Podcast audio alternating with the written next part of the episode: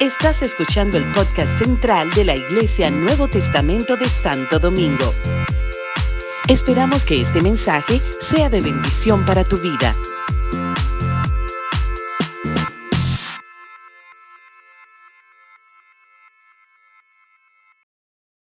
Estuvimos mirando los últimos domingos eh, Romanos capítulo 7 y Romanos capítulo 8. En Romanos capítulo 7 el apóstol expone la condición humana, cómo es el hombre, la lucha que tiene el hombre, ¿verdad? El ser humano, el creyente y el no creyente. Todos tenemos algo que quiere obedecer a Dios. Y hemos, yo he preguntado, ¿verdad? ¿Cuántos quisieran agradar a Dios? Todos decimos, amén. Pero tenemos también una lucha, bloqueos mentales, como nos ministraba el Señor ahorita, o, deseos insantificados que muchas veces vienen a nuestras vidas. Que, que tú dices, pero ¿y ese soy yo? Yo estoy pensando así. O de verdad yo tengo esos sentimientos tan oscuros. ¿Y de dónde me sale eso? De la carne. Así que hay dos cosas, ¿verdad? Que tenemos que tener en claro. Yo soy pecador, vendido al pecado.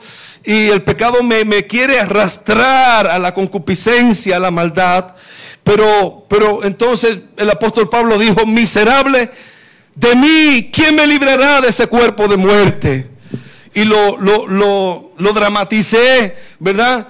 Eh, eh, veíamos, ¿verdad? Como en Roma, cuando alguien mataba a alguien, o en, esos países que había esa gente, esos, esos emperadores malos, decían, ah, tú quieres ser malo, tú quieres, entonces eh, tú vas a pagar con lo que hiciste. Y la, la, la, la multa o, la manera de pagar era encerrarlo cargando el cuerpo de quien había matado hasta que se le pudriera encima. Eso era. Es a esa figura Pablo se refirió, miserable de mí, ¿quién me librará del cuerpo de muerte? El cuerpo del pecado. Entonces dijo, gracias doy a Dios por Jesucristo. Porque yo muero entonces yo muero el pecado y Cristo vive en mí. Yo me considero muerto al pecado y Cristo vive en mí. ¿Cuántos se consideran muerto al pecado? Amén. Entonces entramos a Romanos capítulo 8 que nos da como esa, esa, esa, esa, esa ah, eh, visión de victoria, de vivir una vida en el Espíritu. Y, el, y el, domingo pasado estuvimos mirando cómo el Espíritu Santo vive en nosotros para ayudarnos a vivir una vida victoriosa. ¿Cuánto cuentan con la ayuda del Espíritu Santo? Romanos capítulo 8 es el capítulo del Espíritu. Eh, eh, nos anima, nos, nos, hace vivir en el Espíritu. Y qué lindo, ¿verdad? Porque en la clase del discipulado del martes y de hoy domingo en la mañana, estuvo como, como allanando, aplatanando la, la misión del Espíritu Santo, como el Espíritu Santo, la obra del Espíritu Santo en nuestras vidas, tiene que hacerse realidad y, diaria y, y para que vivamos vidas, ¿verdad? Agradables Señor y vida victoriosa. Es entonces que entonces sí podemos llegar al capítulo 9 del libro de Romanos. Vamos a ir a la escritura. Y este, este capítulo es un capítulo sumamente interesante, sumamente discutido por, por diferentes teólogos y demás, pero yo lo voy a resumir con tres palabras que comienzan con P, para que usted se acuerde. ¿Con qué? Con P. Este mensaje se puede resumir con, tres palabras que empiezan con P. Vamos a ir al libro de Romanos y vamos a ver lo que dice la escritura. Lo tenemos. Pablo dice en Romanos capítulo 9, verdad digo en Cristo. ¿Qué dice en Cristo? Verdad. Pablo dice, mira, de verdad, o sea, yo voy a hablar verdad ahora. Verdad digo en Cristo, no miento, no miento, o sea, no lo digo por emoción, no lo digo por sentimiento. Lo que le voy a decir es de verdad que se lo voy a decir.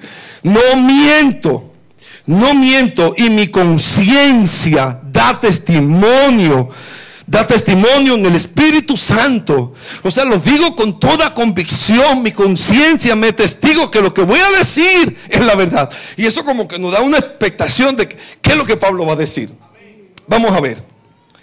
Que tengo gran tristeza. ¿Qué Pablo tenía? Tristeza solamente. Gran tristeza. Gran tristeza. ¿A dónde? Continuo dolor en mi corazón. Y continuo dolor en mi corazón. Tengo gran tristeza y continuo dolor en mi corazón. Porque deseara yo mismo ser anatema, separado de Cristo, por amor a mis hermanos, los que son parientes según la carne. Y ahí va la primera, la primera palabra con P, Alberto. ¿Sabe cuál es? Pasión. Vamos a ver. Pasión. Cuando tú eres apasionado, tú dejas brotar tus emociones, tus sentimientos. Y Pablo es un hombre apasionado, así como yo. Y él dice, verdad digo en Cristo, no miento, lo que le voy a decir es verdad, es sincero, mi conciencia me testigo que tengo gran tristeza. Y Pablo habla así, gran tristeza. Ay, tengo una tristeza. Gran tristeza y dolor en mi corazón por mi pueblo. Y mira lo que se atrevió a decir. Lo que se atrevió a decir el apóstol Pablo.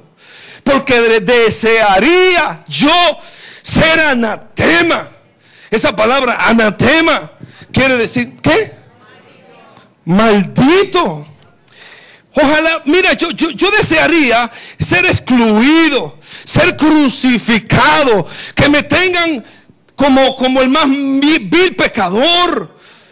A mí, yo prefiero morirme, irme al infierno, si mi familia, si mi pueblo se salvara.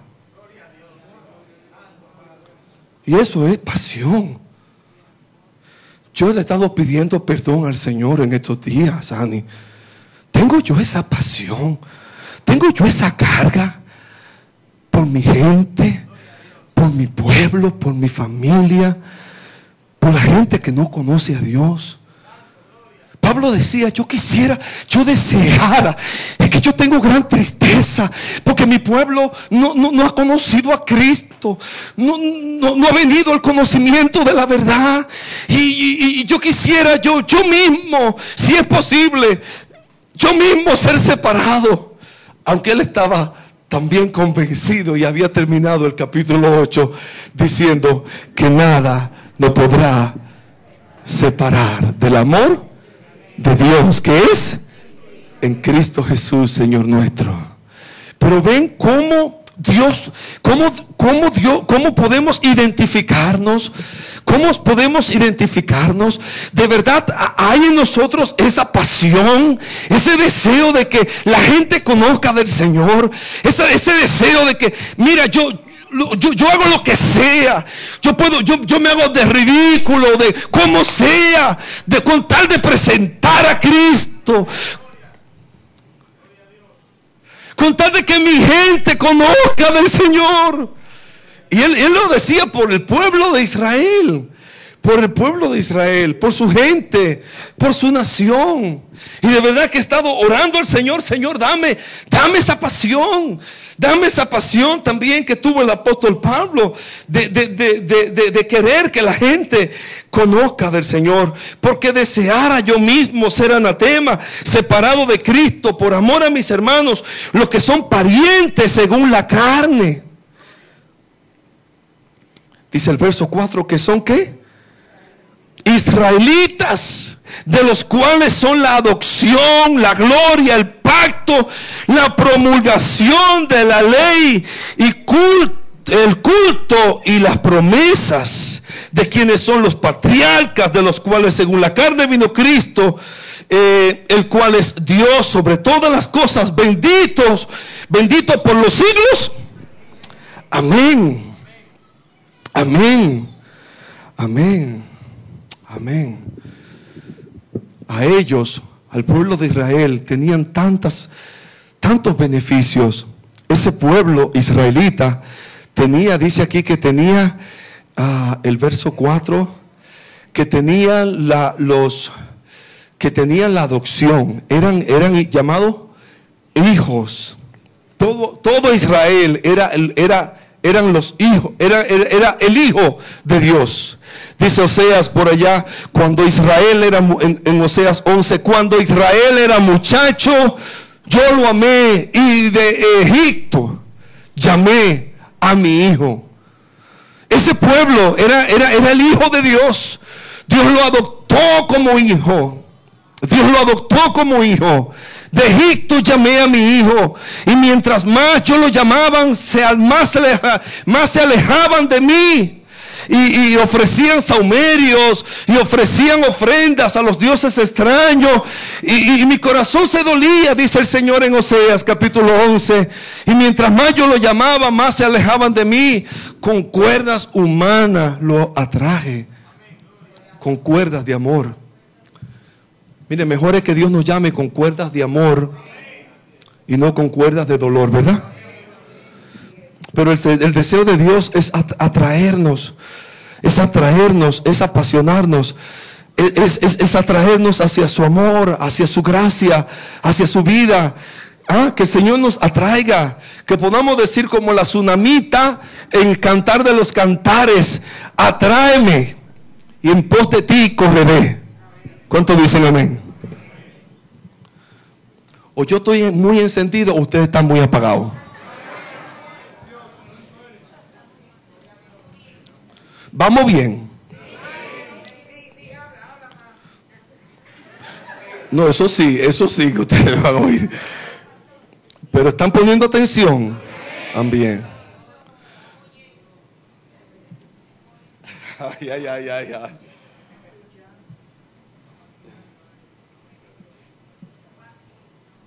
Gloria a Dios.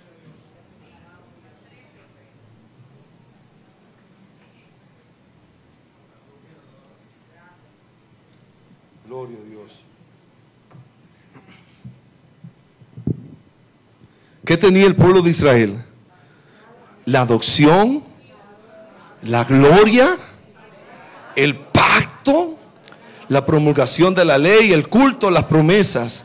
Tenía la adopción, eran llamados hijos de Dios, eran llamados hijos de Dios, tenían, tenían eh, la gloria, la gloria del Sinaí, la gloria de Dios, tenían los pactos, los pactos le pertenecían a ellos, la promulgación de la ley, el culto y las promesas, todo le pertenecía.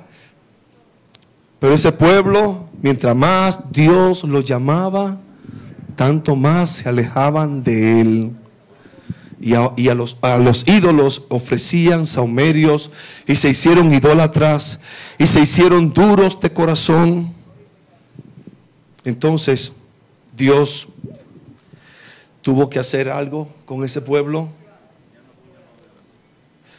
Se tuvo que levantar a otro pueblo. Y esa es la segunda P que presenta Pablo en Romanos capítulo 9. La segunda P es la posición. Y aquí encontramos en Romanos capítulo 9,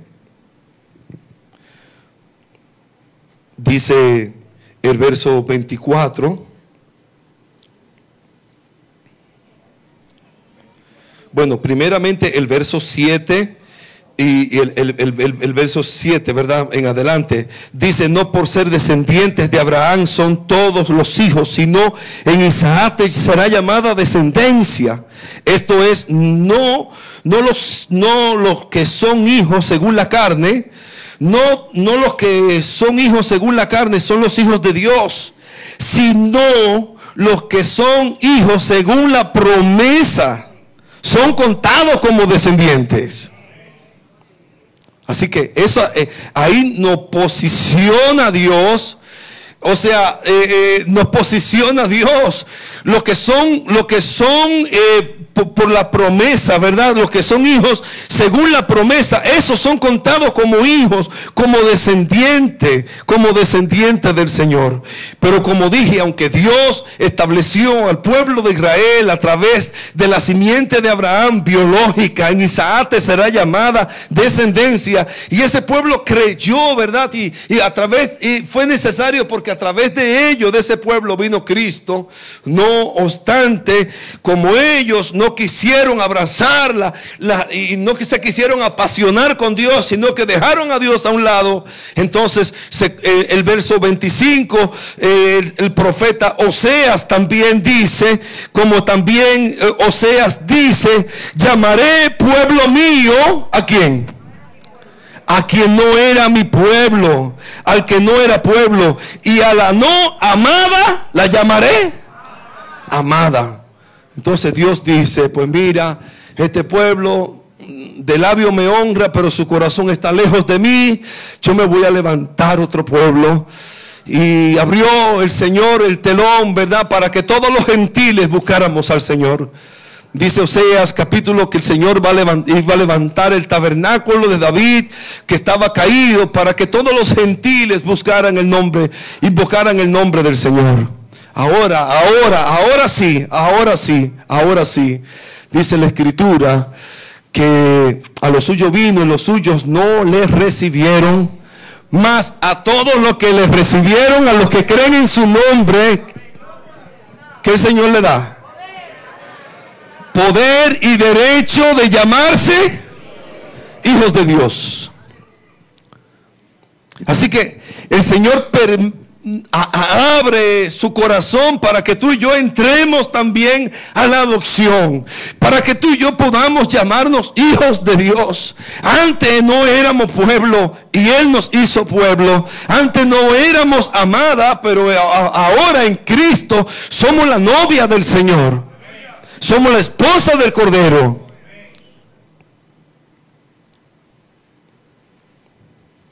Así que vemos primero una gran pasión de parte del, apóstol, ¿verdad? Por, por, un pueblo, por su pueblo, por su nación, por su familia. ¿ah? La importancia de, conocer a Cristo y de, que, el apóstol ve de, tener a Cristo en el corazón de que todos le conozcan. Porque no importa que tú hayas nacido en un, hogar cristiano, no importa que tú hayas venido mucho a la iglesia, tú hayas podido conocer los pactos, la promesa, la ley, la promulgación, todas las cosas. Si no tiene a Cristo, te falta todo. Y es lo que el apóstol Pablo está diciendo yo quiero que mi gente conozca al Señor. Ahora está lo de la posición. Los verdaderos descendientes, los verdaderos hijos, son aquellos que son según la promesa. Y Dios quiere que tú y yo sepamos en la posición que estamos. En la posición donde Dios nos tiene.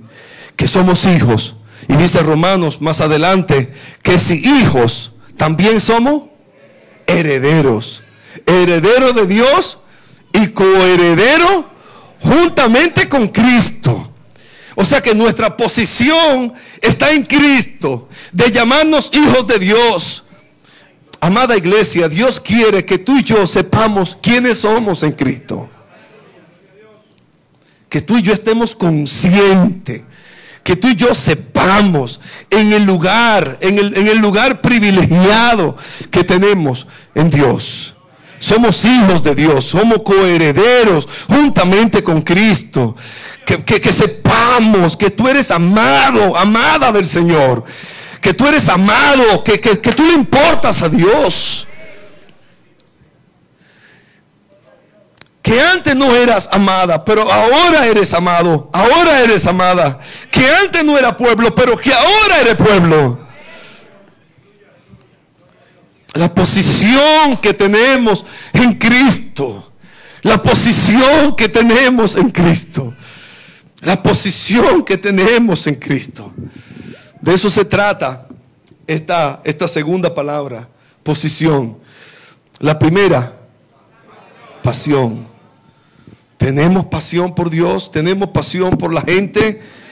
Nos duele la gente de verdad, nos duele la gente que no conoce al Señor. Estás orando, te desvive por predicar la palabra de Dios para que la gente abra su corazón al Señor.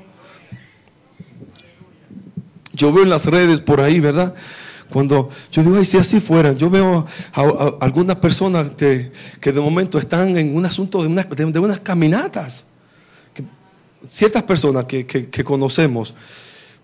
Y, una persona de aquí, de, que fue de, aquí de la iglesia, y esa persona era así como de esa gente que, que viene, que viene.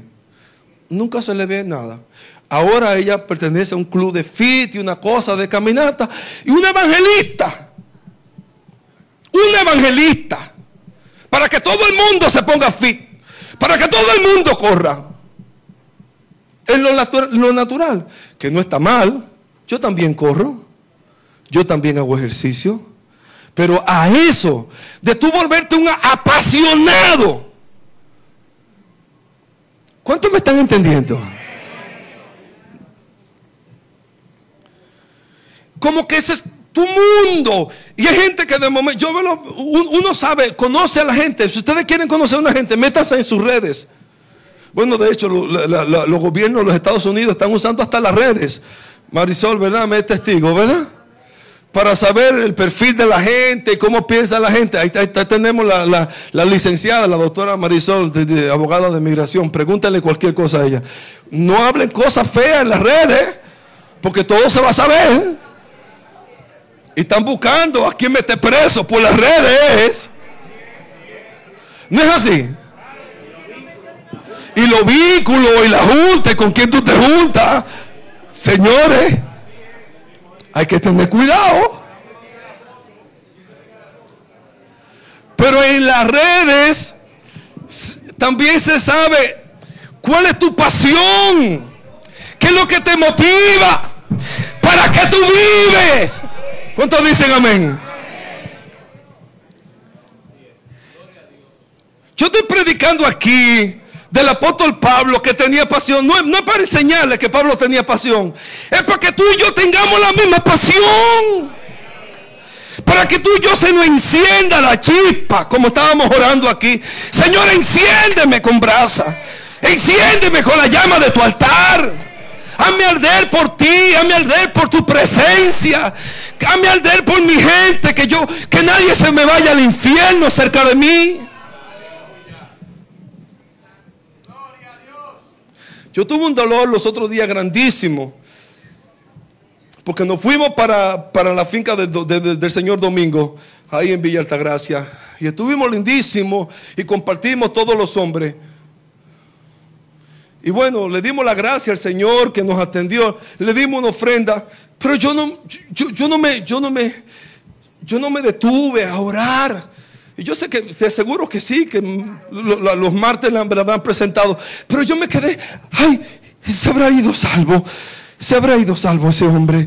Ay, porque tuvimos ahí tres días antes porque el Señor murió de momento un accidente. Y yo, ay Dios mío, y se habrá ido, se habrá ido sin salvación se habrá ido sin salvación. Tuve un vecino que, estuvo conmigo varios meses cerca de mí y de vez en cuando, ahora en la capital se hace más difícil hacer amistad con los vecinos, ¿verdad? Pero hola, hola vecino, hola, hola, hola, bye. Eh, buenos días, buenas tardes, adiós vecino.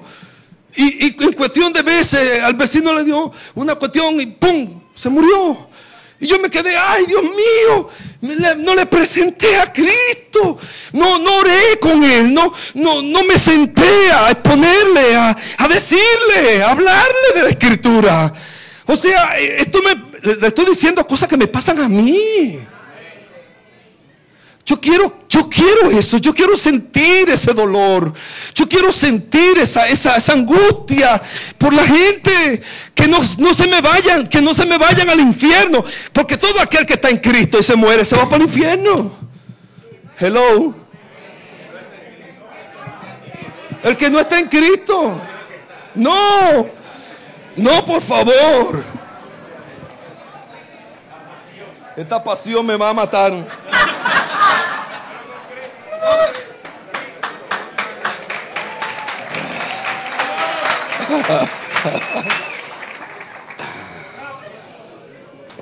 Segundo en la posición, ¿quiénes somos en Cristo? Estar seguro de lo que tenemos en el lugar en que estamos. ¿Dicen amén? Y tercero y último son las promesas. Porque la palabra de la promesa, dice el verso 9, es esta. Por este tiempo vendré y Sara tendrá un hijo.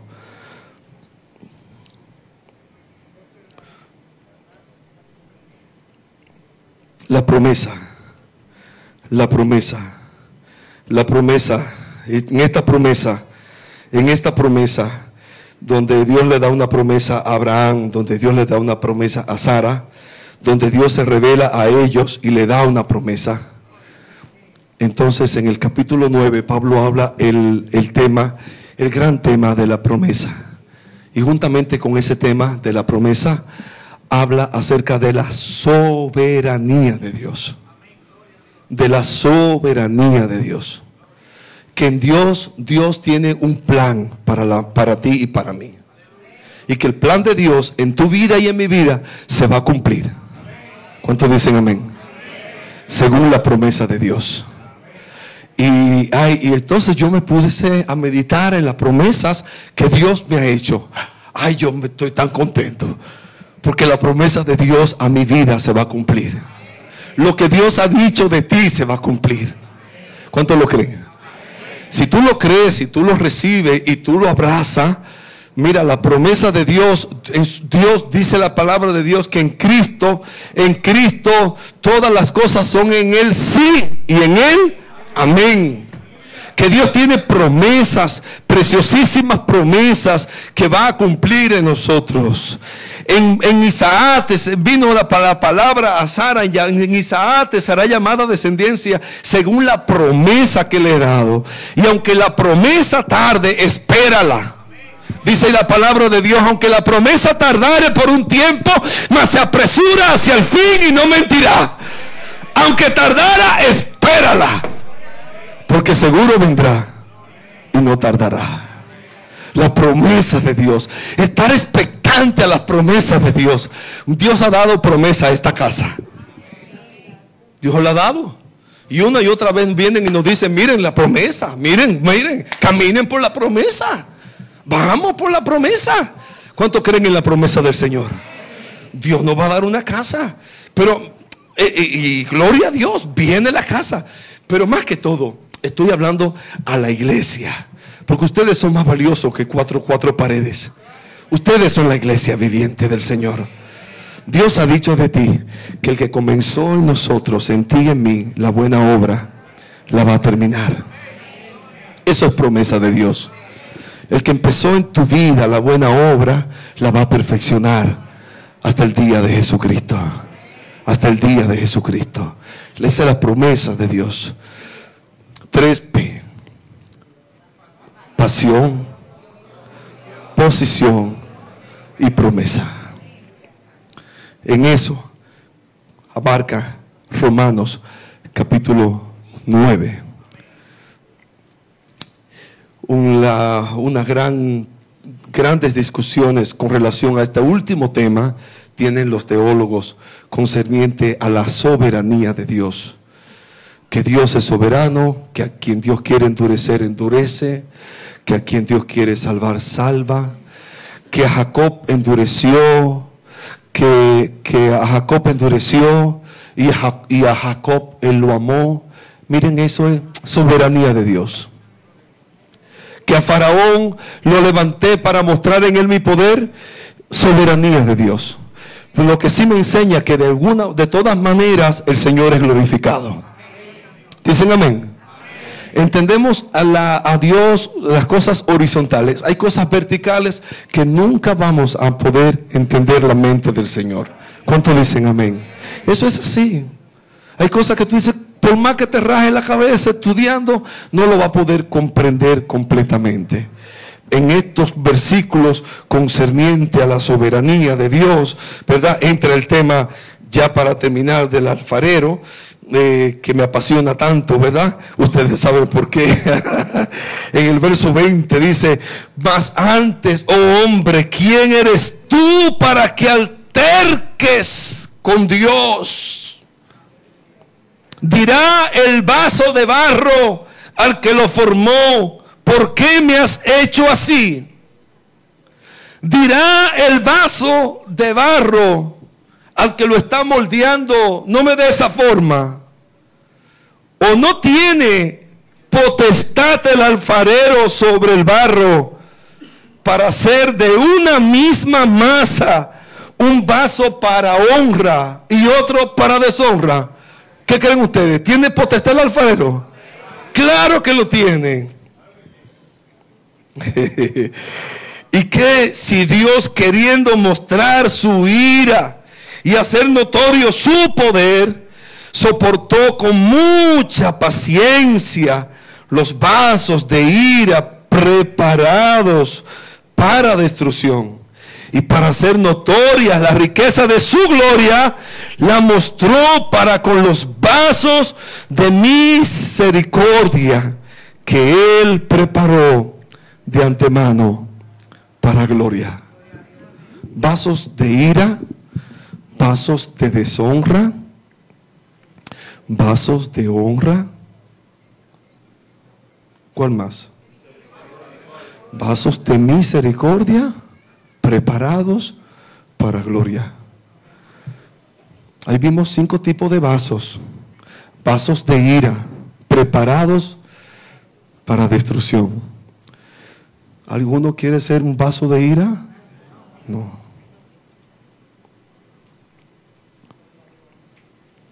Segundo vaso, vaso de deshonra. Vaso de deshonra. ¿Qué eran vasos de deshonra? Eran vasos comunes. Vasos que tenían la cita mala, la cita rota, como el vaso que llevaba la samaritana al pozo de, de Jacob. Estaba, y ella se sentía igual, se sentía en deshonra. Pero entonces se encontró con Jesús. Se encontró con Jesús y su vida fue cambiada. Los vasos de honra eran puestos en el altar, en, eh, aquí en el, en el templo, y eran usados en el templo, y había una ceremonia en el tiempo, en la fiesta de los tabernáculos, donde los vasos de, honra eh, llevaban agua, eh, se, se, llevaba agua en los vasos de honra y se mojaba toda la iglesia. En esa ocasión Jesús se puso en pie y dijo, si alguno tiene sed, venga a mi beba vasos de honra, llamados para honrar al Señor, para darle alabanza al Señor. Tú y yo estamos llamados para ser vasos de honra. ¿Cuántos dicen amén? Cuando venimos a la iglesia, vengamos con esa disposición de decir, yo vengo a, honrarte, Señor. Mira, mira, mira, yo soy barro, barro pero yo soy barro en tus manos. Haz de mí un vaso de honra. Señor, que yo, yo quiero honrarte a ti. Yo quiero honrarte a ti con mi vida, con mi alabanza, con mis recursos, con mi tiempo. Yo quiero honrarte a ti. Yo quiero dar lo mejor de mi vida para ti. ¿Cuántos quieren ser vaso de honra al Señor? Pero estaban los vasos de misericordia. ¿Quiénes eran? ¿Cuáles eran los vasos de misericordia? Los vasos de misericordia se ponían a las afueras de la ciudad, aquellas tinajas grandes como de altas, así como, ¿han visto tinajas grandes como eso? En la antigüedad ponían esas tinajas afuera de la ciudad para que los transeúntes que caminaban por ahí cogieran agua, se lavaran la, la cabeza, se dieran un baño de vaquero, bebieran agua y siguieran su camino. Dios dice aquí que Él ha preparado vasos de misericordia. Tú y yo estamos llamados para ser un vaso de misericordia. ¿A quién le vamos a mostrar misericordia esta semana? ¿Cómo vamos a dejar y vamos a permitir que nuestra vida sea un vaso de misericordia? ¿A quién le vamos a mostrar el favor de Dios? ¿A quién le vamos a dar agua fresca? ¿A quién le vamos a dar agua para, a qué sediento le vamos a dar el agua de Jesús? ¿Qué sediento va a necesitar el agua de misericordia, el agua de la misericordia del Señor de estos vasos? Así que debemos orar, Señor, prepárame como un vaso de misericordia. Que yo te honre cuando venga el templo, pero que allá afuera yo sea un vaso de misericordia para ti. a esos vasos de honra y de misericordia, el Señor los convertirá en vasos de gloria. En vasos de gloria. Y lo va a exhibir en la eternidad. Y lo va a exhibir en la eternidad.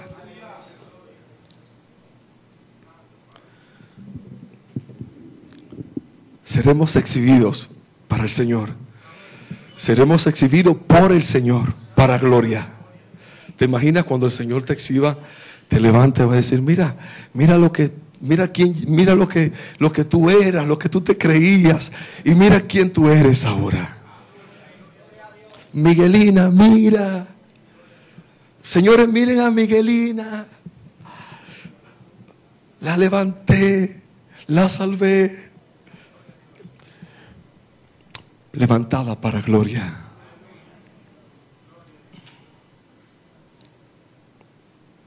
En la sala, en mi sala, desde ayer tarde, hay unas orquídeas que puse eh, en mi mesa. Le hice un arreglo a mi esposa, ¿está bien? Ella está malita hoy, no pudo venir, pero yo le preparé un arreglo de orquídeas. Y para mí tiene mucho significado, porque ese arreglo de orquídeas son de mi, de mi propia cosecha, ¿está bien? No fue que yo fui de que Carrefour o a una orquídea, una cosa de orquídea. No, no, esa, esa me la cultivé yo. Recuerdo que la, esa familia de doña Sonia Brache me regaló unos palos de orquídea, de, de esos palos de orquídea. Y yo la puse en una palma. Eh, esos palos, esos palos duraron años ahí. Yo creo que llevan más de cuatro años ahí. Pero de esos palos, después de podrido, nacieron hijos, nacieron unas hijas, matas, ¿verdad? Y ahora me florecieron. Yo esperé casi cuatro años para que me florecieran esas, cultivándole, abonándole, pero se dieron. Se dieron, se dieron. Muchos de nosotros somos como esos palos secos. Le damos trabajo al Señor. Pero el Señor no está abonando. El Señor no está cultivando. Y vamos a florecer. Y vamos a florecer. Y el Señor nos va a exhibir para su gloria. Cuando yo leo esto, serán exhibidos para gloria. Yo pensé en mis palos de orquídea que estaban secos, pero de ahí, de ahí, de ese palo que no daba nada, de momento, a su tiempo brotó un hijito, se hizo una mata y ahora está florecida. Tú eres, tú eres un hijo de Dios, tú vas a florecer, tú y yo vamos a florecer. No importa, mira, Dios, Dios, Dios, Dios no, Dios no hará florecer, Dios no hará prosperar, Dios hará que brote eso. Y eso es parte de la gracia y de la soberanía de Dios. Así que iglesia, pasión, posición y promesa. Vamos a estar de pies. Gloria a Dios.